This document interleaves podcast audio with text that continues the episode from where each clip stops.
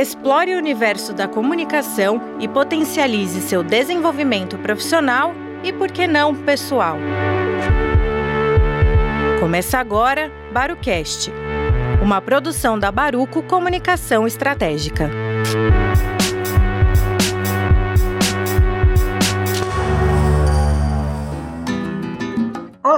Bem-vindo a mais um episódio do Barucast. O assunto de hoje por aqui é o branding, a sua importância, cuidados e estratégias que devemos ter com ele para a melhor condução de nossos empreendimentos enquanto negócios e carreiras. Para nos trazer esclarecimentos sobre o tema, eu convidei um mestre no assunto, o Marcos Bedendo, e cujo currículo eu vou deixar para ele apresentar aqui para a gente. Marcos, seja muito bem-vindo, se achegue e já se presente para os nossos ouvintes, por favor. Tá joia, Érica. Bom, antes de mais nada, obrigado pelo convite. É sempre um prazer poder participar de qualquer tipo de iniciativa que esteja interessada em discutir um pouco do branding, né? Eu, eu tenho envolvimento muito grande com a, com a disciplina desde sempre, então para mim sempre é um prazer falar a respeito, então eu agradeço aí o, o convite. É, e eu acho que assim, é, eu, eu tenho me envolvido com o branding desde que eu saí da minha graduação, né? Então eu sou graduado em publicidade e propaganda pela SPM, e eu tive mais ou menos uns um pouco mais de 10 anos em que eu trabalhei como executivo de marketing e de branding dentro de empresas, tá? Então eu passei aí de trás para frente, né, pela Balduco, é, pela Unilever, pela Whirlpool, pela, pela Parmalat no início da minha carreira, sempre em posições ligadas ao processo de gestão de marcas, né, que a gente utiliza muito o termo inglês do branding, né, mas é a gestão de marcas. Então eu sempre tive essa, esse envolvimento mais executivo. E aí, conforme eu fui avançando na carreira, eu me interessei muito pela parte acadêmica. Então eu acabei fazendo um mestrado na GV, que eu concluí já em faz, faz, faz 10 anos que eu fiz o mestrado, é, e aí eu acabei começando, né, no paralelo ali ao mestrado, a dar aulas, né, então eu comecei a, a ser professor enquanto eu mantinha a carreira executiva. É, comecei como professor de graduação na SPM. É, e depois eu acabei é, é, preferindo né, seguir uma linha mais de consultoria e uma linha mais de, da parte mais acadêmica.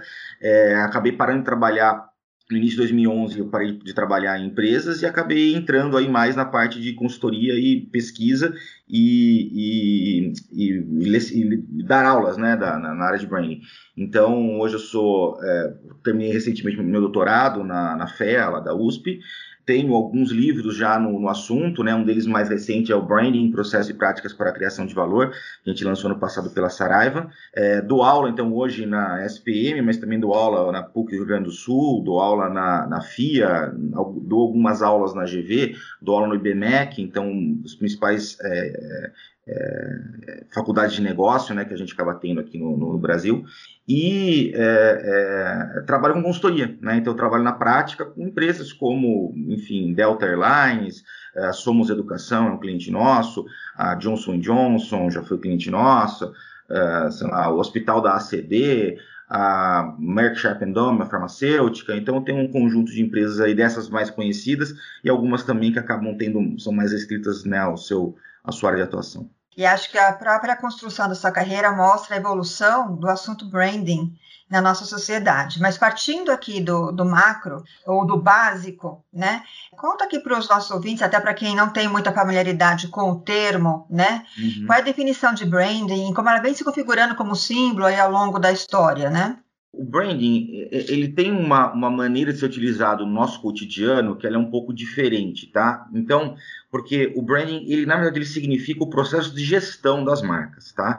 Então ele está muito ligado à concepção é, de uma marca, né, do ponto de vista aí, conceitual dentro das empresas e a gestão dessa marca. O que a gente acaba fazendo muito no, no dia a dia do Brasil e também de outros países, não é exclusivo do Brasil isso, é confundir ou misturar o processo, esse processo de gestão mais estratégico com um processo mais tático de criação de experiências ou de materiais de marca, tá? É, então, o que eu vou dar aqui é uma definição muito mais é, ligada a essa questão de gestão, tá? Então, como qualquer tipo de aspecto que a gente tem na empresa, uma marca também precisa ser gerenciada, e para gerenciar, eu tenho que ter basicamente uma meta, né, uma coisa ideal que eu, que eu quero fazer, é, é, aí eu faço um processo para que eu atinja aquele objetivo ok? Então, em vendas, em empresa é assim, né? Eu tenho lá uma meta de vendas, é, eu tenho lá um conjunto de ações que eu utilizo para que eu realize aquelas vendas e depois eu comparo o resultado das vendas com a minha meta, tá? Então, na empresa, o branding, né, ou a gestão de marca, se eu fosse traduzir o termo em inglês, ele tem que ter muito essa relação. Então, eu tenho que ter na empresa uma identidade de marca muito sólida e bem construída, né? Que é basicamente os meus objetivos de branding, meus objetivos de criação de marca, né? E a partir daí eu crio um conjunto de experiências, e aí pode ser experiências é, de publicidade, experiências de produto, experiências de eventos, experiências qualquer, né? Qualquer tipo de ponto de contato com o consumidor, para criar na cabeça desse consumidor uma lembrança. Tá? Então, o objetivo do branding é criar na cabeça de um consumidor uma lembrança alinhada àquela, àquele meu planejamento, alinhado à minha identidade de marca. Então, o processo do branding é justamente esse processo em eu tendo uma identidade desenvolvida e criada, é, como que eu vou monitorando a lembrança do consumidor para ter certeza que essa lembrança está alinhado ao meu planejamento, à minha identidade de marca. Aí então a gente pode dizer que esse símbolo está para além então desse desenho de identidade, mas muito é, mais intrínseco e atrelado, e quando a gente fala de gestão, a um processo de comportamento desta, desta marca, né? Perfeito. Perfeito. Justamente isso. Então a gente, eu falo assim que a gente, é, quando a gente trabalha é, é, o branding, o que a gente faz, é como um consultor de branding, o que a gente faz é, é ensinar as marcas a agirem corretamente, tá? Então é, é assim que a gente acaba é, entendendo o trabalho do gestor de marca. Então eu vou ensinar a marca a agir corretamente. O que significa isso? Que todas as ações que a empresa faz para aquela marca tem que estar alinhado à identidade de marca. E aí, Érica, só uma coisa que é importante, é, é, a gente fala muito de identidade, identidade, e aí está muito ligado à identidade visual. Né? O identidade que eu estou dizendo aqui é uma identidade de marca conceitual. Né? Então, são o que a marca deve representar para os seus consumidores e para a sociedade. Então, é essa identidade que a gente de fato cria.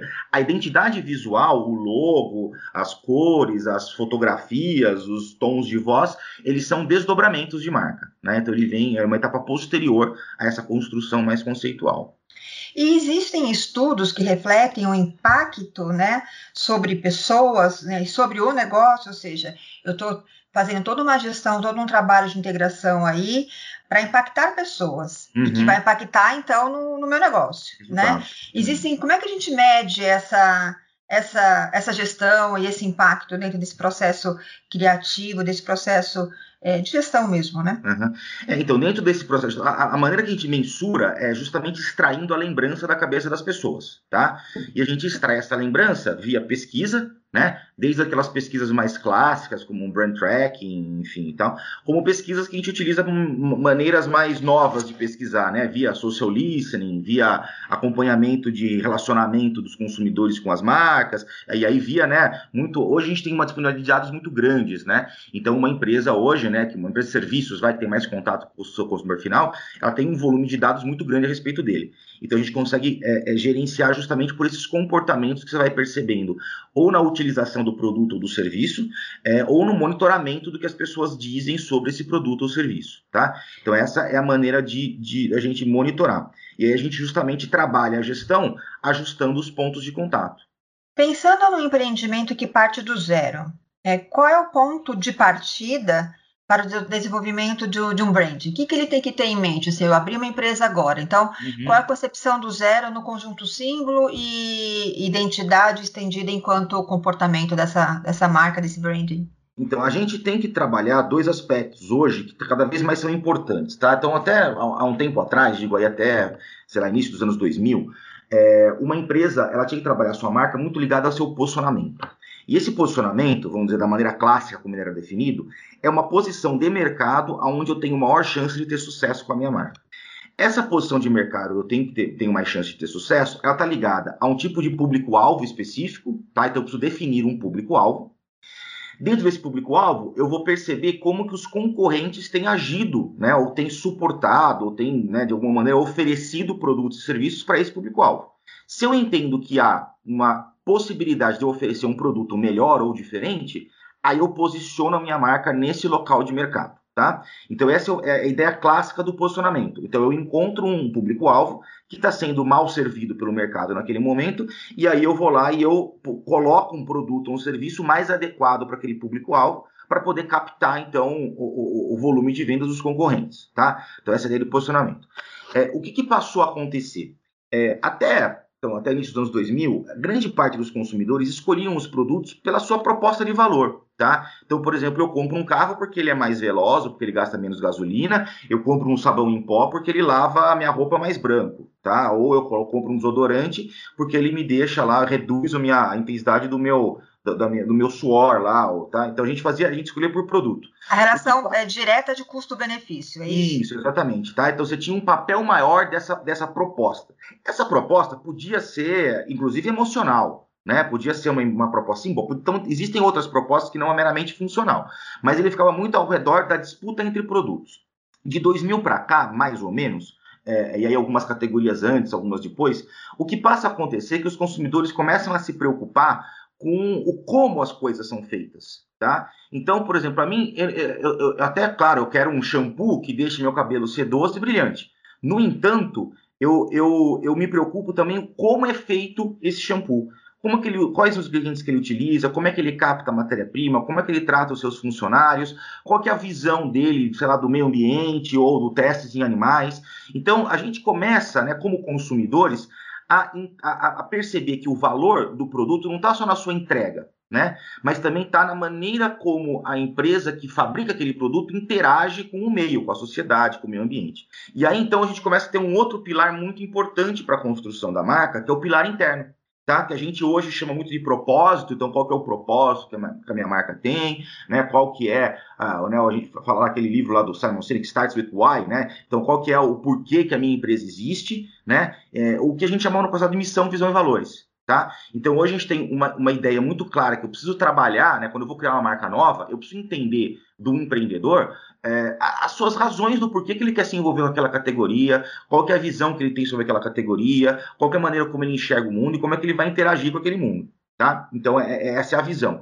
Eu caso essa visão interna com uma oportunidade de mercado. Tá? Então justamente a questão do público-alvo e da concorrência. Porque se eu tiver só uma visão muito bacana, as pessoas podem gostar muito do, da marca, mas não compram o produto. Né? Se eu tiver só uma visão de produto, eu até vou conseguir vender lá o meu volume e tal, mas eu talvez não crie uma relação emocional tão próxima e que me leve a um processo que aí é o importante do branding, né? Me leve à construção de um relacionamento em que o consumidor veja a minha marca como diferenciada dos concorrentes. E quando ele vê diferenciação, ele percebe valores diferentes, né? E aí a gente incrementa resultado, a gente incrementa seja volume de vendas ou valor de produto vendido. É bem importante essa sua colocação, e até já antecipo uma, uma questão aqui que eu ia te colocar, é que você coloca dentro é, dos itens aqui de um dos seus livros, né? Você fala da gestão de marca inerente a diversos fatores de transformação. Eu acho que já está colocando um pouco deles ali, até porque eu vejo que a sociedade vem mudando né, é, esses itens de transformação à medida que a gente vem tendo uma transformação em, em, nos relacionamentos humanos, da percepção social, e tem outras questões que eu vou colocar aqui que vai se aprofundar um pouquinho mais em relação a isso, mas uhum. tem uma questão que fala o que impede, o que impele mesmo né, a necessidade dessas transformações e como elas se dão na prática. Porque o que nós vemos aí é realmente uma percepção maior em relação a esse fazer mais do que entregar, né? Você fala, eu entrego um shampoo de boa qualidade, mas é todo o processo que está inerente a essa produção em termos de manufatura, em termos uhum. do que eu extraio da natureza e das pessoas que trabalham dentro dessa empresa fazendo esse shampoo, por exemplo. Uhum. E a gente, você falou muita palavra de oportunidade, né? E eu vejo muito um conflito entre oportunidade e oportunismo. Uhum. E, é, e é muito perceptível, né? As pessoas percebem quando você entra numa onda de boas práticas por um oportunismo ou, ou até impelido por uma necessidade, porque se eu não fizer, eu não vou conseguir alavancar esse meu branding, mas que isso, enfim, não se. Isso, na verdade, vai se esvaziar. Eu uhum. sou muito repetitiva aqui em todos os meus temas, uhum. falando sobre a questão da essência, né? Uhum. Você tem que ter essa boa prática na gestão da marca como realmente algo que você acredita. Sim. Mas eu acredito, e aí quando entra no, no processo de transformação que você coloca, numa mudança de mindset também do empreendedor, né, do executivo, seja o que for, para ele, ok, eu não faço assim, ou não acredito nessa, nesse processo. Como é que você, como um consultor, é, consegue, se é que consegue, é, entrar na cabeça ou nessa, nesse processo de gestão e falar, olha, isso aqui precisa ser revisto, porque hoje o mundo pede um outro tipo de comportamento, um outro tipo de postura, uhum. e mais do que você mudar, porque eu estou dizendo que isso aqui vai agregar ao seu negócio, né, ao teu marketing, a sua visão de marca, você precisa realmente aderir a esse uhum. entendimento. É possível um, um, é, o teu trabalho fazer essa é. transformação aqui na cabeça da, da, desse gestor, por exemplo? Então, é, na verdade, o trabalho de, de, de, gestão ou de branding, né, como consultoria de branding, ele, ele tem algumas particularidades, assim, porque eu não consigo, é, como um consultor, ir numa empresa e incutir uma nova mentalidade nessa empresa. Algumas empresas de branding, inclusive, até tentam fazer isso, tá? Mas é claro que isso na prática não se relaciona, porque veja, eu tenho que sair com a marca lá do propósito da empresa, lá da uhum. sua missão, visão e valores. Uhum. É, e a missão, visão e valores está ligada aos aspectos culturais daquela empresa, não é? Como ela pensa, como ela se comporta, como ela contrata pessoas, como ela demite pessoas, como ela se envolve com seus fornecedores e com seus clientes. Então, veja, quando a gente fala de marca, a marca é você também extrair a personalidade dessa empresa. É claro que existem alguns temas quentes, e normalmente isso já está na cabeça de um gestor quando ele chama a gente para um trabalho de branding. O que a gente faz normalmente é falar assim: isso está presente na cultura da empresa? E aí a verdade é a seguinte, tá? Assim, é, é, é grande parte das empresas tem alguma coisa já que eu vou chamar de altruísta dentro delas, tá? Então, se não todo mundo, pelo menos uma parte dos executivos, das pessoas, entende que é importante devolver alguma coisa para o mundo, porque ela, de fato, extrai alguma coisa do mundo, não é? Então, a gente hoje a gente percebe que os executivos, especialmente, e é interessante, mais do que os, os nossos estudos que a gente acompanha aqui, mais do que os consumidores, tá? O consumidor, muitas vezes, ele ainda está mais preocupado em questões funcionais ou se envolvem menos com as categorias e com os produtos, tá? Não todos os produtos, mas a grande maioria deles, o cara não se envolve tanto assim como consumidor. Mas os executivos, eles já têm essa coisa incutida na cabeça deles. Então, o que, que a gente faz como consultoria? Eu vou tentar extrair quais são os elementos que estão realmente presentes na empresa, né? Que, que ela pode fazer de bom para o mundo, né? E aí você extrai isso. Quando você extrai isso e leva à tona, fala, olha, a gente conversou aí com, sei lá, 15 pessoas, a gente faz até focus group interno, né? Para tentar levantar isso de colaboradores e tal. Fala, olha, eu, eu cheguei que isso daqui é uma coisa importante para vocês, porque o teu operador de máquina fala, o teu vendedor lá fala, o teu executivo fala, então isso daqui parece uma coisa importante para a cultura da empresa. Vamos trazer isso para fora? Vamos trazer isso para a marca? Vamos colocar isso como um padrão que vai ser usado internamente e externamente? Então esse é um pouco do trabalho que a gente acaba fazendo, né? Então assim, a gente vai entender que as empresas já têm um pouco isso dentro delas. E aí uma coisa que é importante, né, que é um dos paradigmas grandes assim das marcas, é a relação entre, vamos dizer, a sua essência de marca, que é uma coisa que não muda com o porque se mudar, eu mudo o posicionamento da marca eu mudo a lembrança que as pessoas têm daquela marca. Então, qualquer mudança, é, é, vamos dizer, de posicionamento, ela, ela tende a ser ruim para a marca, porque você mexe num conjunto de sensações e relações que você já estabeleceu com os seus consumidores, tá? Então, a gente diz que a marca tem que ter uma parte que é DNA, que não muda, que está fixa. Só que, no entanto, toda a marca, para continuar viva e continuar relevante, ela tem que se adaptar aos seus contextos. E hoje a gente tem esse contexto que você coloca aí muito bem de, de algum tipo de altruísmo, de algum tipo de relação que precisa ser estabelecida, é, é, porque os consumidores cobram, os acionistas cobram, os jornalistas cobram, né? Então é claro que a empresa tem que fazer um pouco isso. E aí como que a gente casa essas duas coisas?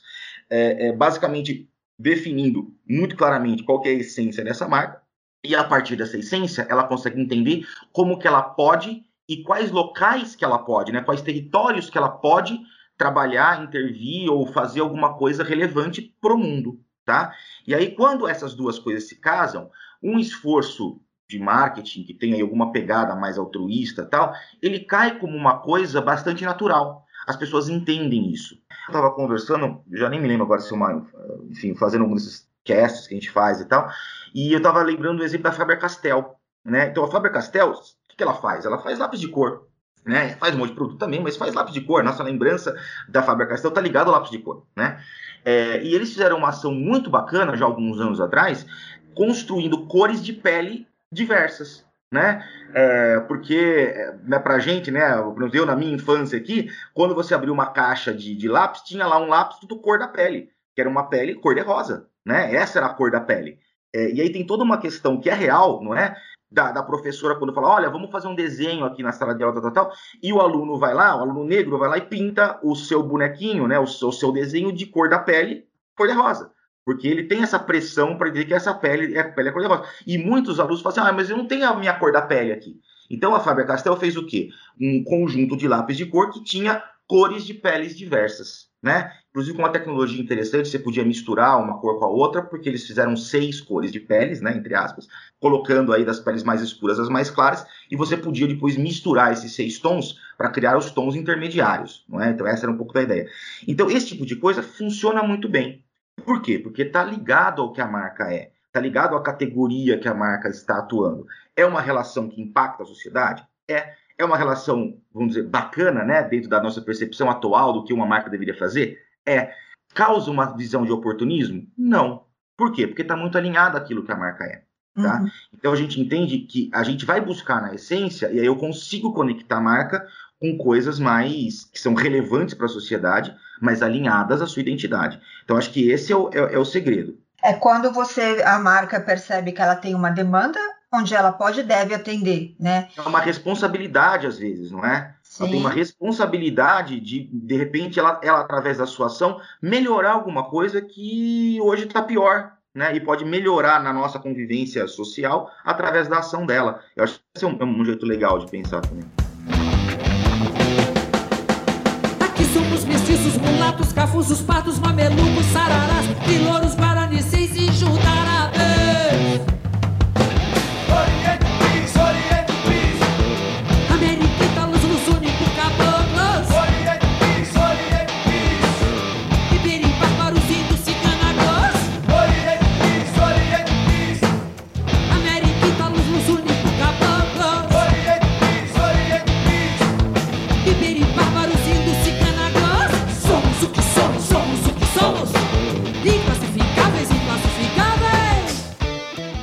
Até voltando um pouquinho antes em relação à minha pergunta, né, que eu coloquei agora, se é possível o teu trabalho transformar o nosso, né? Eu sou comunicóloga, jornalista, mas trabalho nessa parte de consultoria, não necessariamente de marca, mas esse conjunto da comunicação e do que ela deve pregar, né? Porque a comunicação é só reflexo da gestão como um todo.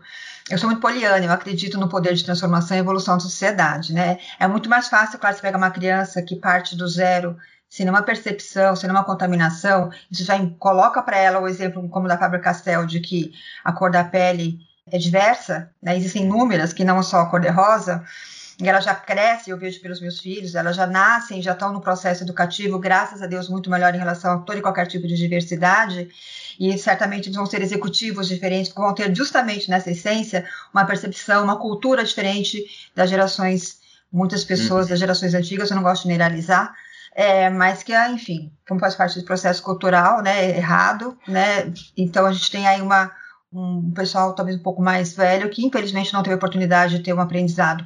Mas você como educador, e eu sou muito poliana, então voltando, acredito no poder de transformação até nas pessoas mais velhas. Eu uhum. me coloco sempre em processo de aprendizagem é, e acredito que a gente possa transformar algumas lideranças dando ali um clique de necessidade. E quando não, acho que é isso que você colocou, ok, eu tenho um, um, um gestor que de fato não tem aquilo arraigado na cultura, ele está muito intrínseco ali naquilo, naquilo que ele acredita, que não está alinhado com as novas demandas da sociedade, mas ele pode aderir à tua consultoria no sentido que seja de negócios, falando assim, ok, eu tenho então na minha equipe alguém que abraça com verdade isso Sim. que você está colocando. Então, essa uhum. pessoa vai gerir isso isso que é importante, Isso, é, com verdade. É, a gente não consegue transformar por completo uma organização, tá? Eu tenho, nem acho que é o papel de um consultor de marca fazer isso.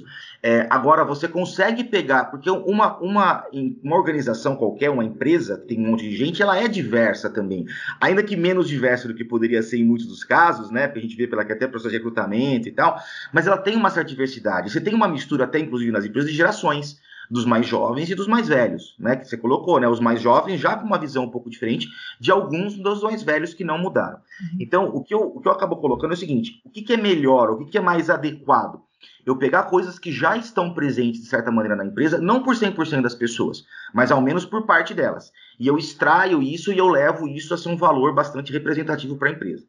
Nesse processo, é comum que aconteça, inclusive, a adoção desse, desse, valor, vai pela empresa, porque parte da empresa já está alinhada a esses valores, e uma readequação, inclusive, do seu quadro de funcionários. Tá? Então não é incomum você acabar um projeto de branding E aí a turma de recursos humanos começa a falar assim: opa, peraí, se essa é a visão que eu tenho de marca, e sempre que a gente faz uma identidade de marca, ela é uma visão de futuro. Então, se essa é a minha visão de futuro enquanto marca, esse conjunto de comportamentos aqui não estão adequados. Se eu tenho um conjunto de pessoas que têm esses comportamentos, elas devem ser né, eliminadas aqui do nosso, do, do, nosso, do nosso meio.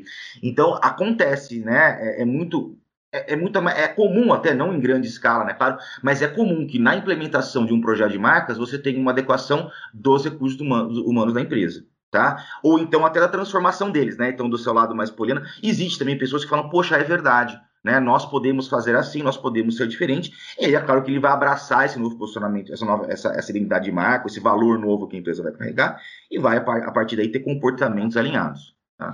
É, e aí você deu um exemplo muito claro da Faber Castell que estava dentro de um, de um, contexto do produto, né? Então uhum. vamos tentar pegar um fora do, do, produto, né? A gente tem visto, especialmente nesse ano de 2020, em função de uma série de questões que surgiram pela pandemia e o que, que isso se desdobrou em diversos cenários, muitas marcas aderindo a, a posicionamentos que não estavam diretamente ligados ao seu produto, mas que de fato uhum. poderiam trazer para ela um comportamento diferente. Algumas transferiram, inclusive, isso para sua identidade visual. E eu vou dar um exemplo que me veio agora na cabeça: o Mercado Livre, por exemplo, que até mudou sua identidade visual e outras marcas abraçando ou trazendo distanciamento na sua forma de, se, de desenhar a marca, mas também de comunicar que ela estava tentando atender aquela necessidade de distanciamento, mas atendendo ou acolhendo com seu produto uhum. ou serviço. É, como uhum. é que você uhum. enxergou esse movimento dessas marcas? É fisicamente, conceitualmente, aonde uhum. você viu, você pode me trazer bons exemplos de é, oportunidade, de abraçar de verdade, ou, ou de não exemplos, né, ou exemplos não positivos, não necessariamente precisando citar essas marcas, mas alguns contextos, segmentos de onde você vê que a pessoa realmente assim, olha, ela quis aderir ou pegar uma onda e eu acho que ela não se é. bem. É, assim, eu acho que, então, o primeiro ponto que é importante, né, a pandemia, a crise aí do Covid e tal, ela é um contexto, tá? Então, do ponto de vista de marca, a gente vê isso como um contexto. Como o Natal é um contexto, como a Copa do Mundo é um contexto, como as Olimpíadas são um contexto. E as marcas vão se adaptar a esse contexto, com mais ou menos intensidade, de acordo com o quanto a sua identidade está alinhado a este contexto, tá? Então, por exemplo, a Coca-Cola é super alinhado ao Natal, porque desde os anos 50 ela trabalha o tema Natal como um tema importante para ela.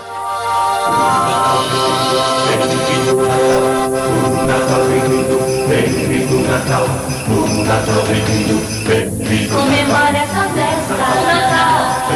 está chegando, chegando mais perto da cidade.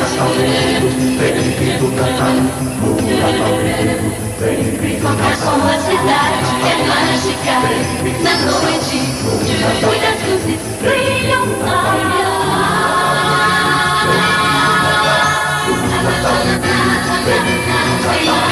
Essa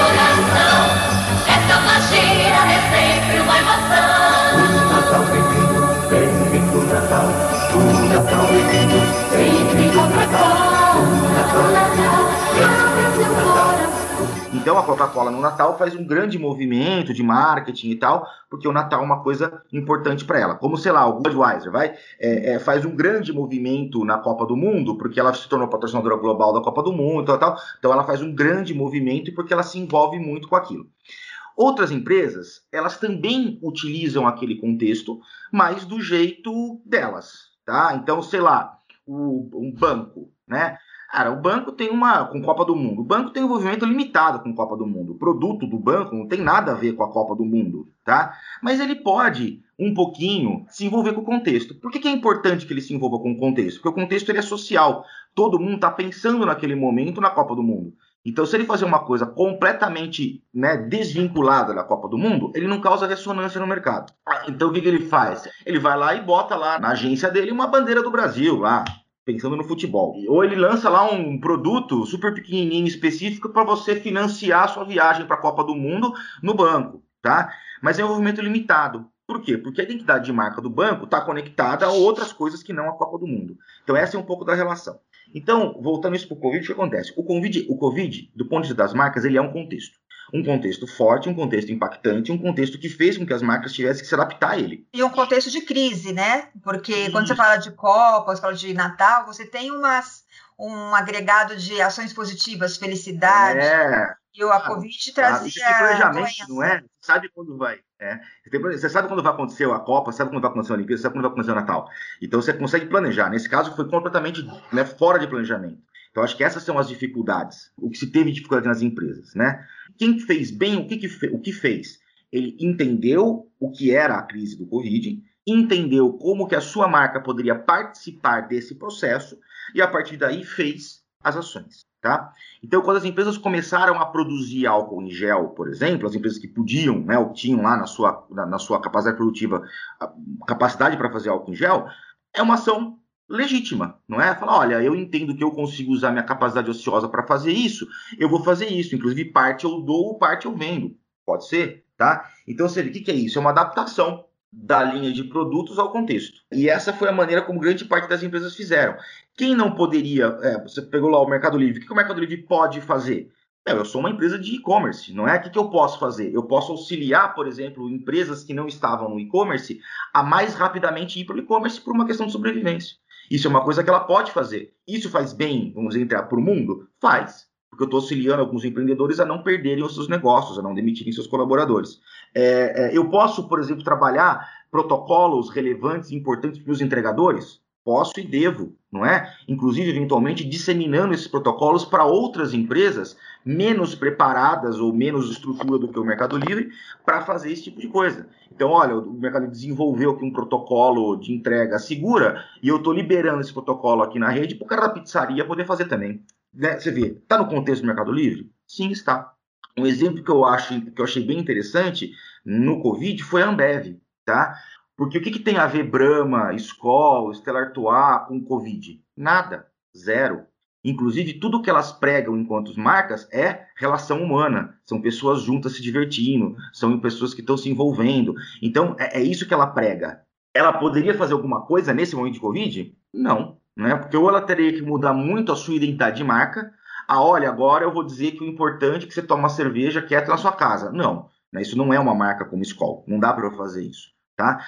Como é que se reagiu então ao Covid? A Ambev fez ações como uma marca corporativa, não é? Aí está alinhado, porque como uma marca corporativa, eu tenho um conjunto de stakeholders que é diferente do que eu tenho como Skol. Então ela foi e ela fez distribuição de álcool gel, ela até montou um hospital aqui em São Paulo, né, junto com outras empresas, para auxiliar lá no combate ao Covid, como Ambev, tá? Então aí você tem uma boa associação entre uma marca de organização e uma marca de produto, onde cada um cumpriu um papel mais adequado.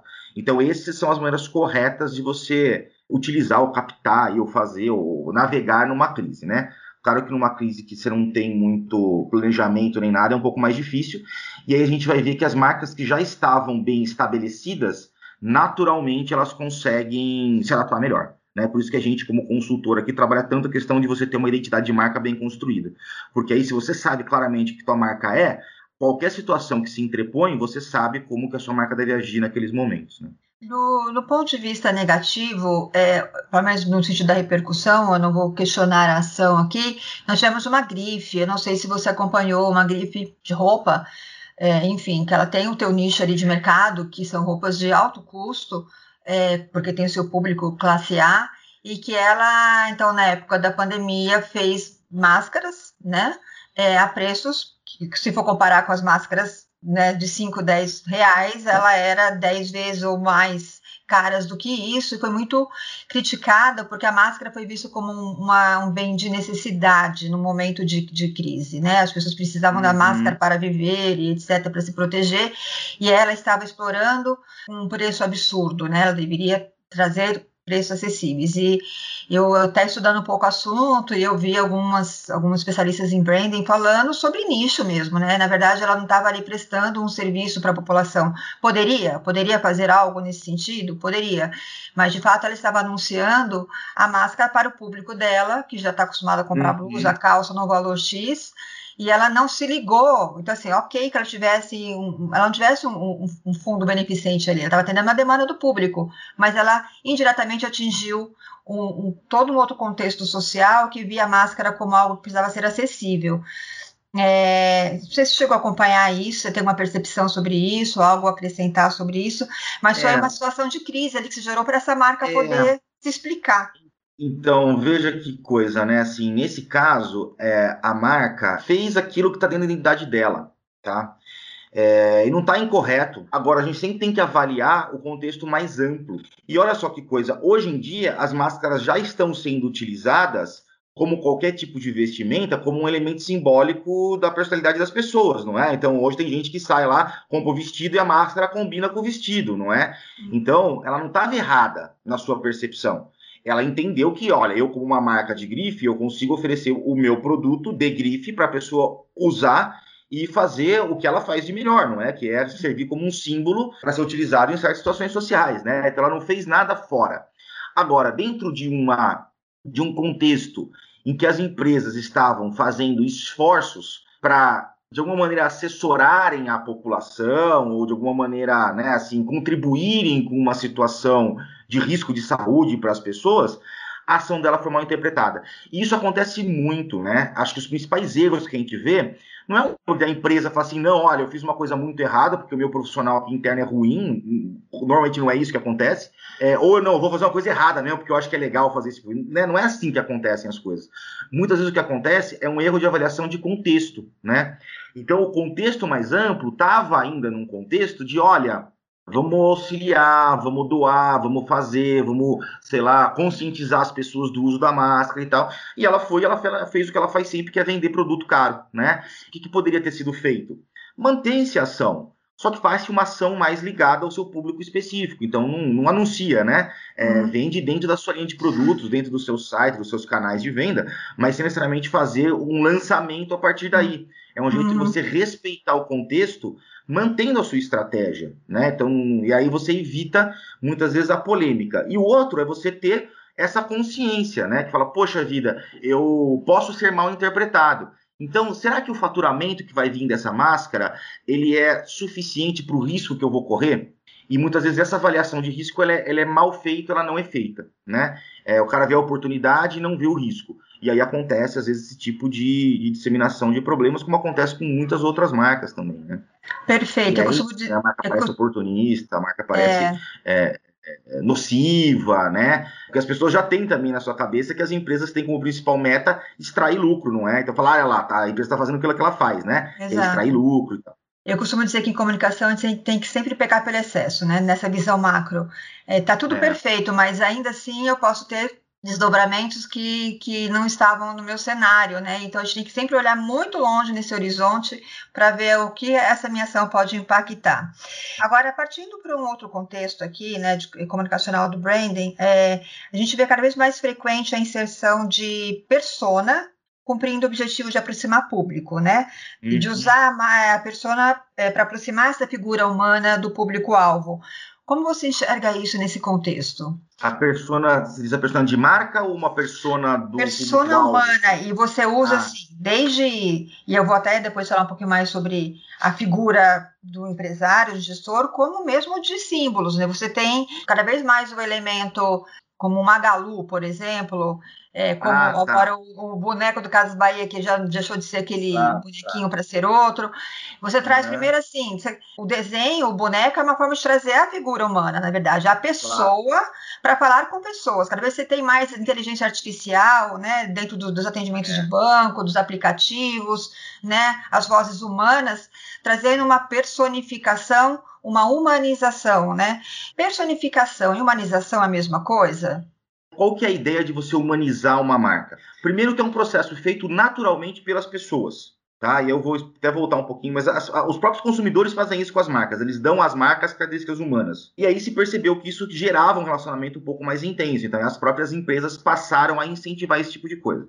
Então essa ideia de, da, da- né, do, do- do- da humanização das marcas ela está mais conectada a, uma, a uma- a um contexto vai nosso aqui de antropo de, a nosso digo humano não é? De antropomorfização tá? Então que a gente dá características humanas a coisas inanimadas tá? e aí você tem exemplos de todos os tipos não é desde as religiões antigas que davam lá um, né, uma, uma, humanização àquela árvore, àquela cachoeira, não é? Aquela cachoeira para a gente é sagrada, aquele, aquela terra para a gente é sagrada. Por quê? Porque eu crio uma relação com aquela terra, com aquela cachoeira, com o que quer que seja.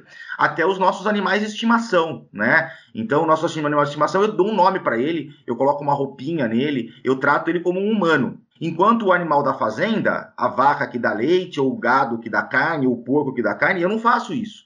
Então, por que, que a gente faz isso com um animal e não faz com outro? Porque quando a gente humaniza, a gente aumenta a nossa relação com aquele objeto. Então, essa é um pouco da ideia da humanização. E o exemplo que eu sempre gosto de usar, que é muito legal, é o exemplo do náufrago, né? Então, o que acontece com, com a ideia lá do filme, o Náufrago, né? O filme já velho, né? Lá com o Tom Hanks e tal. É, o que acontece? Aquela pessoa, ela sente tanta necessidade de interação que ela pega lá uma bola, faz lá uma carinha na bola, não é? Com o sangue lá da mão dele e tal, e vira um colega, um amigo dele. Né? Wilson. Porque as pessoas têm. É, Wilson, exatamente. Por quê? Porque as pessoas têm necessidade de criar relações. Essa é a verdade, tá? A gente precisa criar relações. Então a gente cria relações com tudo. A gente cria relações com o cachorro, a gente cria relações com o gato, a gente cria relações com as outras pessoas, a gente cria relações com objetos. E a marca ela entra um pouco nesse contexto de criar relações com objetos, né? Então eu dou aquele objeto características humanas porque aquele objeto ele, ele aumenta a relação dele comigo, ele aumenta a importância. Então quando, sei lá, um corredor um cara que anda de bicicleta, vai, ele cria uma relação com aquela bicicleta dele, é, é, é ele se envolve mais com o esporte, ele cria uma sensação de uso mais intensa e ele até entende que melhora a sua performance, tá? Então é por isso que a gente faz isso. É uma questão puramente humana é, as marcas entendendo que isso acontecia naturalmente, isso lá nos anos 80, 90, tá? Elas entendendo que isso acontecia naturalmente, elas começam a enfatizar esse tipo de relação de maneira mais planejada, tá? Então a gente começou aí a partir dos anos 2000, pouco antes disso, a colocar nas marcas características humanas, tá? Para que quando eu fizesse os meus, as minhas comunicações, quando eu planejasse os meus produtos, o design do meu produto, a arquitetura da minha loja, esse tipo de relação pudesse já estar presente e pudesse é, é, incentivar a relação correta. Então, essa é um pouco da, da, história. Então, nesse contexto, chamar de humanização, personalização, no fundo, no fundo, tanto faz, tá? O importante é o dar às marcas certas características humanas. Essa é a questão importante. É, e aí, é, quando a gente fala de persona, eu não gosto muito de usar o termo persona, porque quando eu falo de persona, parece que eu tenho que pegar essa marca e botar ela num, num, num transformar numa pessoa real. Então ela tem que ter uma ideia, ela tem que ter uma idade, ela tem que ter um, um gênero, ela tem que ter uma classe social, ela tem que ter um. E, e eu acho que a, a, marca ela não precisa se prender a esses pontos. Por que, que uma marca precisa, precisa ser homem ou mulher? Ela não precisa ser homem ou mulher, ela pode agir dos dois lados. Então, eu digo Especialmente assim, hoje, criar, né? Exato. Então, mais do que criar atributos sociodemográficos para as marcas, o importante é criar atributos comportamentais. O que, que essa marca é, como que ela faz, como que ela pensa sobre as coisas, né? Que estão mais ligados lá ao que a gente chama de facetas da personalidade humana, que é uma área da psicologia que depois foi trazida para o branding um pouquinho, mas que é ligada a isso, né? Então a gente, nós temos as nossas os nosso jeito de ser que vai além da nossa, da nossa demografia, né? Então tem pessoa que é, que é, que é, mais é, expansiva, tem pessoa que é mais retraída, tem pessoa que é mais é, corajosa, tem pessoa que é menos corajosa. Então são características de personalidade humana que não importa a tua classe social ou teu gênero, elas estão presentes. Então, eu, né, pelo menos eu, eu, prefiro essa linha de pensamento, tá? É, em que a gente, normalmente a gente vai dotar a marca de características humanas que não necessariamente estão ligadas a um gênero, a, um, a, uma idade, a uma classe social. Né? Então, acho que aí é um, é ponto importante. No caso de coisas como a Magalu, os bonequinhos, o que, que a gente entende? Que são facetas de personalidade. Porque a Magalu, ou a marca Magazine Luiza, ela não é aquela Magalu lá no todos os momentos. Naquele momento da relação virtual que está acontecendo, ela se personifica daquele jeitinho com aquela pessoa. Mas quando eu vou numa loja da Magazine Luiza, é outra coisa. Quando eu vou no site da Magazine Luiza, sem ter lá a presença da, do bonequinho junto, eu posso ter uma outra relação. Tá? Então a gente entende que esses bonecos virtuais que estão sendo criados pela necessidade de você ter uma relação mais próxima e tal, eles são facetas. Tá? Ele não é o todo da personalidade da marca, ele é uma faceta que está presente naquele lugar e naquele lugar foi mais fácil humanizar, eu colocar na forma de um boneco. Mas não precisa ser um boneco humano como é o Magazine Luiza, como é o Caso Bahia. Né? Eu acho que a relação afetiva para além da forma, né? Que você Exato. consegue gerar né, nesse, nesse seu, nessa comunicação ali. É, agora falando um pouquinho mesmo de pessoas por trás das grandes marcas, né? A gente vê é, claramente que dentre algumas das marcas empresariais poderosas, a gente tem claramente a presença de pessoas muito poderosas, né? Líderes que acabam transferindo o valor da sua imagem para o seu produto e serviço, né? A gente falou aqui do, da Magalu, então eu trago a Luiz Helena Trajano como exemplo, né, de personificação da marca Magazine Luiza. A gente teve no passado, né, um outro exemplo muito forte que foi o comandante Rolim, já falecido, à frente do, dos tempos áureos ali da TAM. Como é que se enxerga esse papel de líder enquanto marca pessoal e que transfere esse valor, a sua reputação, enfim, para a sua marca empresarial, para o bem e para o mal? É. É, então, é, isso sempre, a maneira como essa, essa relação é feita, sempre depende é, da, da, própria maneira como a empresa escolhe trabalhar suas marcas, tá? Então você vai ver que tem empresas que preferem colocar mais o CEO à frente, por uma razão ou por outra, né? Normalmente porque o CEO é o principal acionista também, então ele acaba personificando um pouco a marca.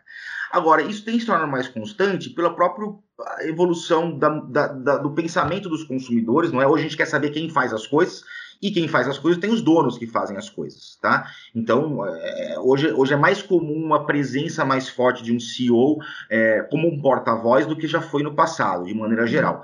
Mas ainda é uma coisa muito específica, tá? Então, a gente sabe quem é a Luiz Helena Trajano, a gente sabe quem, é, quem era o Steve Jobs, ou pra, algumas pessoas ainda sabem quem era o comandante Rolim.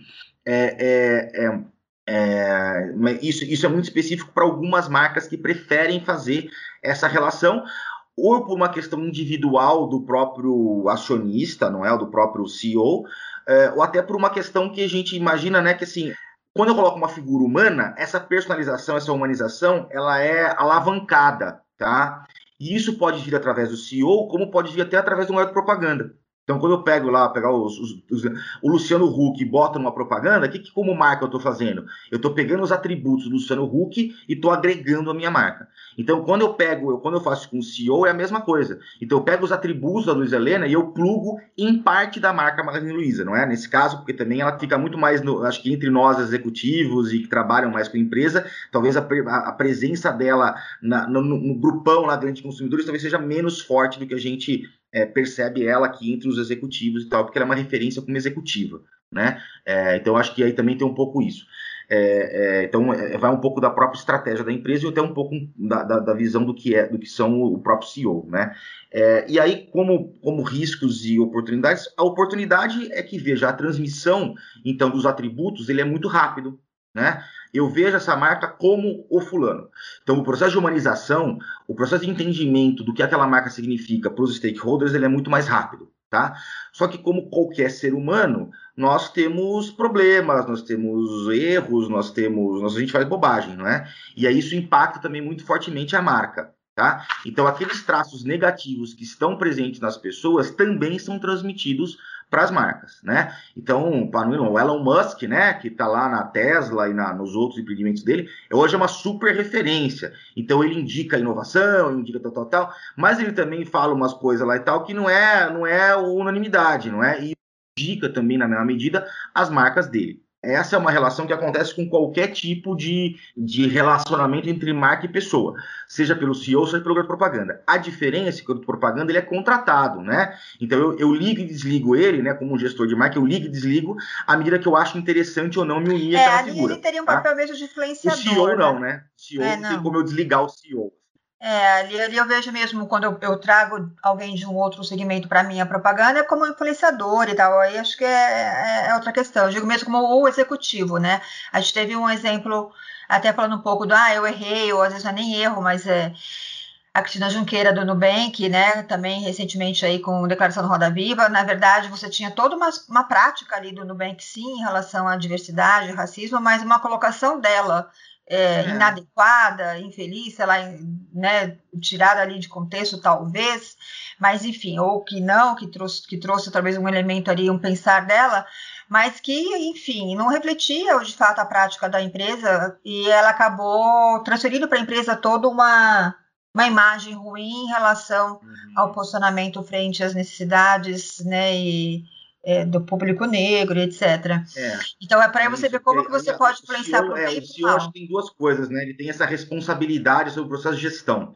Então, o garoto propaganda é isso, né? Ele tem uma influência limitada porque ele é um garoto propaganda. O CEO não, né? O CEO, a maneira como ele pensa, impacta a maneira como ele gerencia os seus negócios. Então, é claro que essa relação ela é, mais, ela é mais intrínseca, né? Então, eu não posso desligar o CEO porque ele falou uma bobagem, né? É, eu tenho que, de alguma maneira, depois tentar resolver a crise que foi criada. Mas eu não consigo desligar uma celebridade que fez uma bobagem qualquer e tal. Né? Então, nesse caso, o CEO tem, acaba tendo um impacto, uma relação mais íntima com a própria prática da gestão, né? enquanto Sim. a propaganda não. Mas ah, o positivo é, é parecido, né? O positivo é que essa humanização está presente. Né? Então, Sim. acho que é um pouco isso. Agora, para concluir, né, é, eu queria que você deixasse um recado aqui para quem nos ouve é, de pessoas enquanto marcas. Como as pessoas conseguem identificar e trabalhar as suas marcas para melhor empreenderem né, em suas carreiras e nos seus negócios?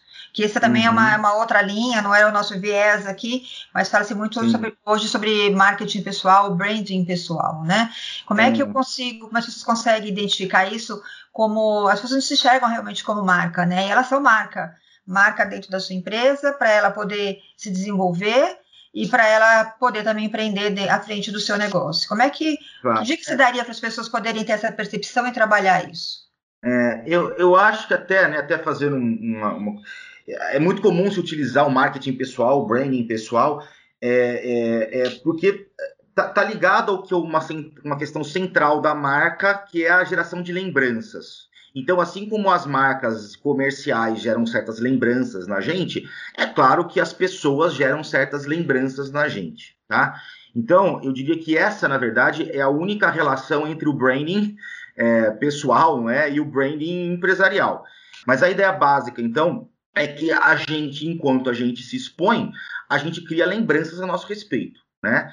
Então a gente tem que ter cuidado da maneira como a gente se expõe. E aí, quando eu falo assim, ah, quando eu vou é, eventualmente, vamos sei lá, trabalhar a minha marca pessoal, a, a grande questão, como quando eu trabalho qualquer elemento de gestão, é ter uma ideia clara de que tipo de imagem eu quero criar. Tá? Então, assim como uma empresa, para criar uma, uma marca, ela planeja qual marca ela quer criar, uma pessoa, ela também tem que entender que tipo de imagem ela quer criar, tá? E aí ela tem que coordenar, na verdade, a sua exposição a essa imagem ideal que ela, que ela colocou. Então, acho que, que esse daí, na verdade, é a relação que a gente pode fazer com o tal do branding pessoal. Então, é, é uma maneira de você se expor dentro daquilo que está levando você a atingir seus objetivos e não desvirtuando os seus objetivos, né? É, e você vê isso muito ainda no LinkedIn, no Facebook, porque as pessoas são seres humanos, né? E ela tem várias facetas. Tem facetas empresariais, tem facetas pessoais, tem facetas em tal, né? E aí, quando você vê tudo isso misturado numa rede social, é claro que é difícil de você extrair ou entender qual que é a,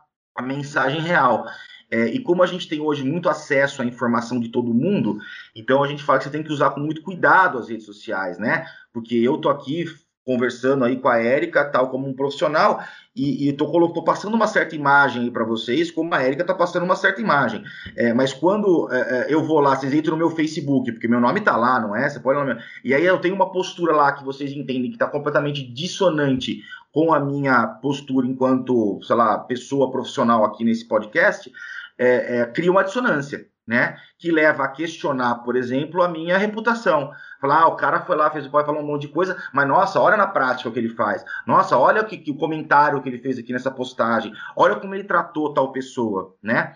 Então, aí as dissonâncias. Então, acho que isso é um pouco é, é o ponto importante, né? A maneira como a gente se expõe é a maneira como a gente cria lembrança. Então, a gente tem que se expor da maneira correta. E quem tiver, às vezes, um plano estabelecido, coloca isso como uma meta de construção de personalidade, né? Então, eu acho que é um pouco isso. É perfeito, eu acho que é foco e direcionamento, né? Foco e comportamento. Nós somos uma pessoa só no pessoal e no profissional, é, mas nós somos, enfim, diversos em, nas nossas relações humanas, né? Nas nossas práticas Uhum. e tal, mas a nossa essência é uma só. É, É. E é isso que eu quero com isso aqui. Lembrando que a gente às vezes parece que está no Big Brother quando a gente está na rede social, esquece quem está aqui, né? Especialmente se as pessoas de fato abrem essa rede para todo mundo, especialmente se ela usa isso para o meio profissional, se o Instagram é aberto, e aí todo entrar ali e me seguir, porque eu não tenho uma conta privada, eu tenho que entender que eu tenho desde o meu vizinho até o meu cliente, né? Uhum, então, eu realmente tenho que ter todo o cuidado. E não é eu fingir ser o que eu não sou, né? Mas eu ter uhum. cuidado com o que eu preciso mostrar e para quê? Qual é o momento e o lugar, né? Sempre falo, né? Que qual é o momento e o lugar, o que, que eu posso, mas o que eu não devo, é. né? Então, é direcionamento disso. É. Não, e a verdade hoje, né, é que a gente está num momento em que as coisas elas acabam se confundindo né? Que nem você colocou, quando a gente tem as facetas, a gente tem uma ideia central do que a gente é, a gente tem valores nossos, não é? Uhum. é, é então, a tua atitude no pessoal impacta a tua atitude no profissional. As pessoas entendem que isso vai impactar a sua, a uhum. sua a, a conduta como um profissional, porque de fato impacta, né? Uhum. É, e hoje, como a gente às vezes abre demais na né, nossa vida pessoal e tal, permite-se fazer certas relações que no passado não se fazia, né?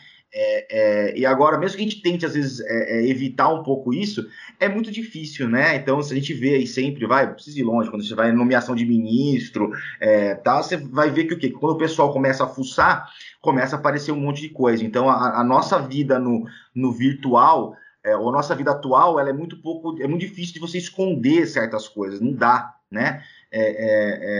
O que de certa maneira, é, vai contra a nossa, né, a nossa possibilidade de ser uma, um ser individual, escolher nossas escolhas, mas também leva a gente a ter certas posturas mais positivas ou ser cobrado por posturas negativas, né? Acho que essa é um pouco da questão. Então, hoje não desassocia mais o que é pessoal, o que é profissional, né? Exato. né? Antes era muito claro, agora não, não mudamos tanto, né? Sim, pra, tanto que os processos de escolha de prospecção, de escolha de funcionários estão partindo muito daqui, né? Então a gente tem que ficar atento realmente nessa o que eu quero transmitir e para quê, né?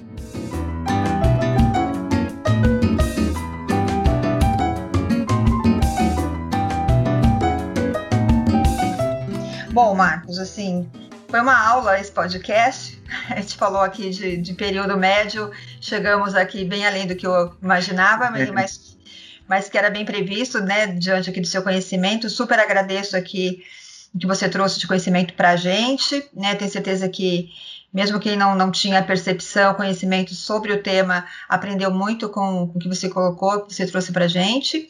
Obrigada e agradeço é. também aos nossos ouvintes que ficaram até aqui e que nos ajudem a reverberar esse conteúdo que é muito útil para mais gente. Legal, agradeço novamente o convite e fico contar, a, a, também eu fico à disposição aí dos ouvintes aí para a gente bater um pouco mais, conversar um pouco mais pelas redes sociais, né? Então Com aí também, as minhas redes sociais estão abertas, né? Eu uso elas basicamente para questões profissionais, não tem nada pessoal lá, então fiquem à vontade para me adicionar na, nas redes aí que vocês me encontrarem. Eu vou colocar aqui os seus endereços nos créditos aqui do, do dos canais. Perfeito, então. Tá bom? Obrigado tá e até a próxima. Obrigado.